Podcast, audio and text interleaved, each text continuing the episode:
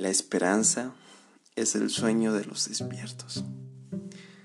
Buenos días, buenas tardes y buenas noches. Bienvenidos sean ustedes aquí a un nuevo episodio. Bienvenidos al podcast de Juanpi y sus amigos. El día de hoy, lunes, lunes de, de, lunes de podcast. Ojo. Tenemos un tema muy interesante para hablar con aquí mi compañero La Soledad. Ah, mentira.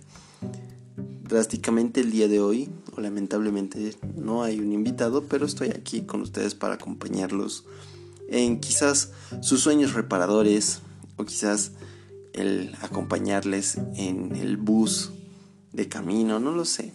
En cualquier momento que estés escuchando este podcast, aquí estoy para que podamos enlazar un estado de confianza inherente a lo que llamamos preocupación.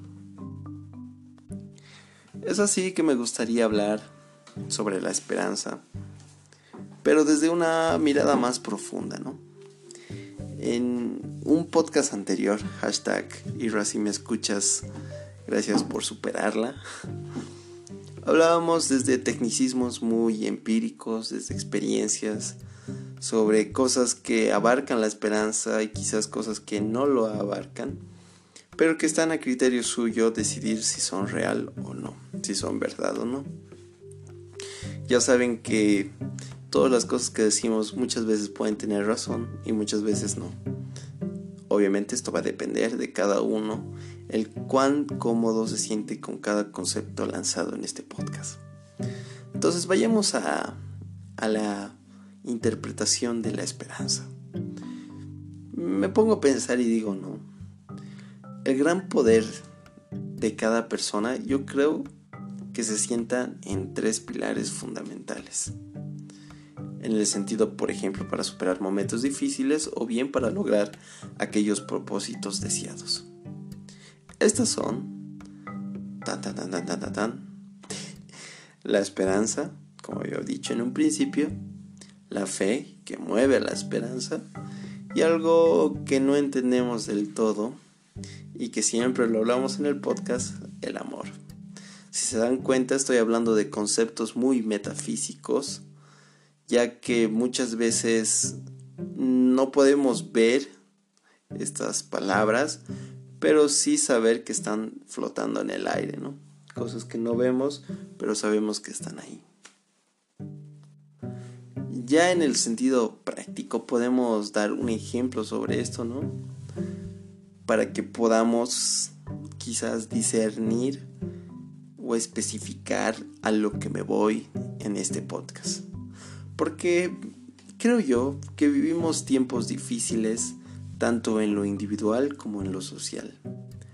Pareciera que el ser humano de estos días ha perdido mucho de aquello que en el pasado implicaba, pese a la problemática inherente a la vida. Hoy el hombre vive agitado, preocupado, hasta con cierta ira que lo acompaña en formas más o menos permanentes o más o menos intensas. Y este es un problema del mundo, si se dan cuenta. Muchas veces, mm, no solo en este país, aunque es cierto que estas dificultades se hacen más profundas en estas regiones llamadas Cochabamba, Manta, o Bolivia, o Latinoamérica, no lo sé. Pero vamos a generalizar que muchas veces este caos más mayormente pasa acá, ¿no? Ya que pueden llamarse, no sé, subdesarrolladas o no sé.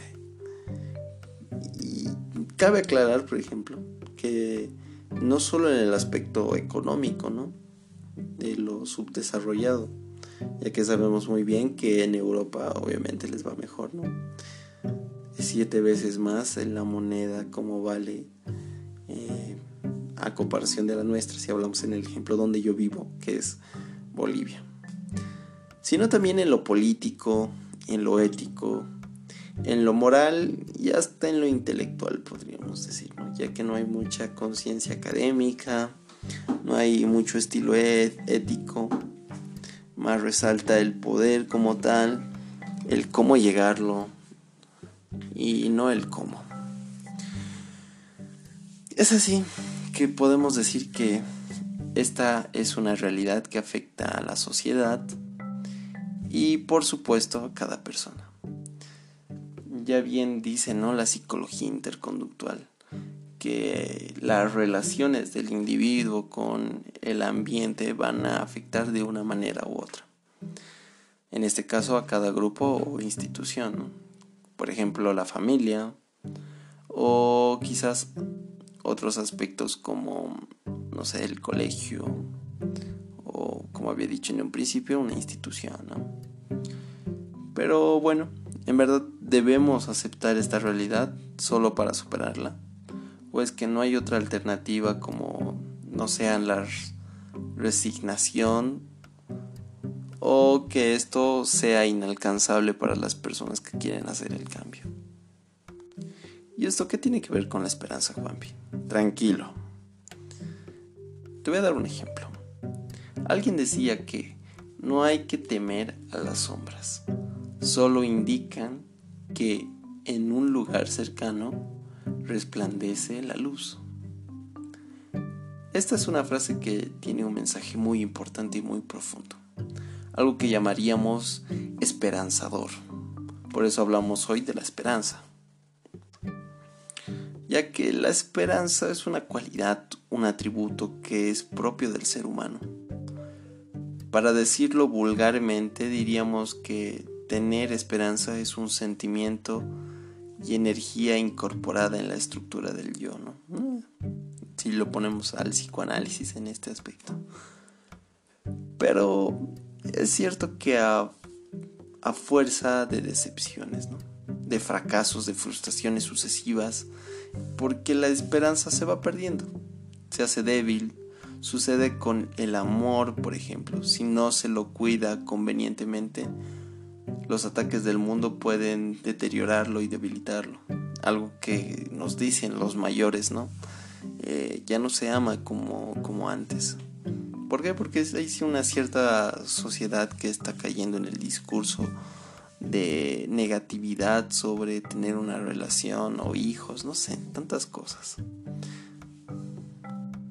Entonces, el hombre superior siempre es fiel a la esperanza. No perseverar es de cobardes. Otro ejemplo. Decía Eurípides, que era, pues, ya verán alguien muy antiguo por el nombre, que este pensamiento, para observarlo en todas sus facetas, era muy interesante. Podría decirse que la grandeza del ser humano está dada por la esperanza. Y esta esperanza no es un don que se obtiene mágicamente o que Dios lo entrega a quien se le ocurre. No. Como decía antes, la virtud de la esperanza es una herramienta incorporada a la estructura humana en el propio momento de la fecundación. Es algo inherente al hombre, es algo que está ahí, que no sabemos cómo llegó ahí.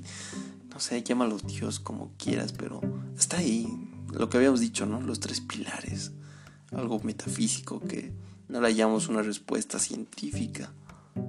Bueno, sí, una científica, ¿no? Una reacción, no sé, el amor, no sé, tantas cosas. Pero no algo que lleva a entenderlo de una manera más lógica, más filosófica, más metafísica, como diríamos. ¿Y esto por qué? Yo creo que cada uno tiene la facultad de usar esta herramienta de conservarla adecuadamente para cuando se necesite. Eurípides, como decía en pocas palabras, también dice que la esperanza no es ciertamente una espera pasiva, no es pensar, por ejemplo, espero que Dios o el vecino o mi papá o mi hermano o mi amigo me solucionen este problema y sentarse luego a esperar el maná caído del cielo. En realidad el maná ya lo mandó Dios dándole al hombre la virtud de la esperanza. Esperanza es pensar y exclamar.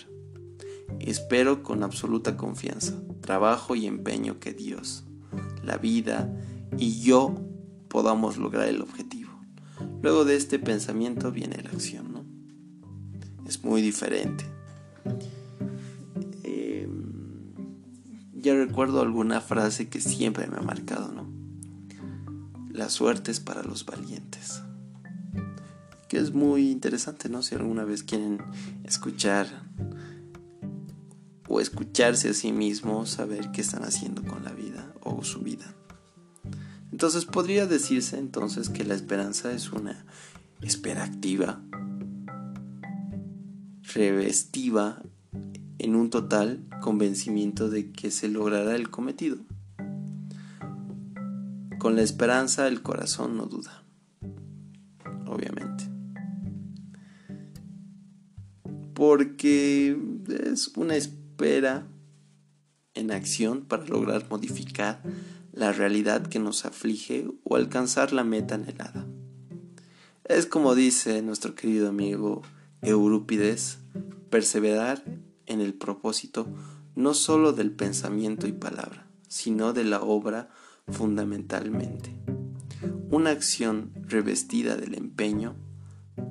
Ahora bien, la esperanza no puede caminar sola es decir, el pensamiento, la palabra y la acción necesitan de otras herramientas sin cuya presencia el éxito es dudoso. La fe, aquel que se tiene esperanza, pero que no tiene fe, difícilmente puede lograr el cometido. En realidad, si no hay fe, la esperanza es un paquete sin contenido, porque la fe y la esperanza son hermanas. Sin esperanza y fe, lograr lo que se desea es poco probable. Si se logra es porque Dios actuó por sí mismo para modificar la realidad. Pero en general esto no ocurre, porque Dios no ayuda a quien no se ayuda. Es razonable que sea así. Todos, por ejemplo, ayudamos a nuestros hijos.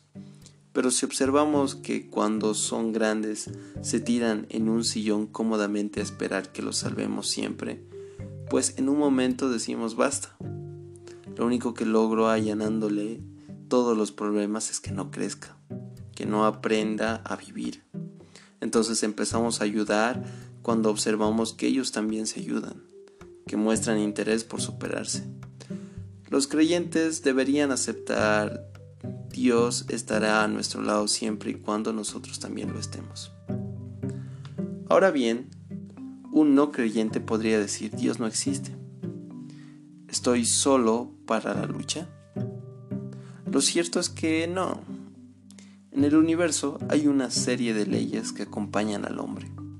Una de ellas es la acción y reacción, o causa y efecto. Todo lo que se piensa, se dice o se hace tiene un efecto que está estrechamente vinculado a la naturaleza de la causa. Si la acción es buena, el resultado no puede ser malo porque nadie cosecha piedras y siembra trigo. En suma, las cosas no están como queremos en la sociedad y por diversos motivos en ocasiones puede que no estén como decíamos en lo individual. Pero hecha la diagnosis es necesario optar el remedio. La esperanza, que es no esperar, y fe es creer sin ver. Pero para creer sin ver es esperar a que todo lo que has cosechado sea trigo. Eso es todo por hoy. Espero que les haya gustado y que puedan haber reflexionado. Todo este resumen lo saqué de una plataforma que se llama Aquí Question. Es una gran portafolio argentino que me ayudó a desenglosar este tema, que me parece muy interesante para que ustedes lo escuchen y bien si tienen algún momento de escucharme también puedan hacerlo. Sin más que decir, me despido, muchas gracias por escucharme y será hasta una próxima ocasión. Nos vemos y suerte. Chao, chao, chao, chao, chao.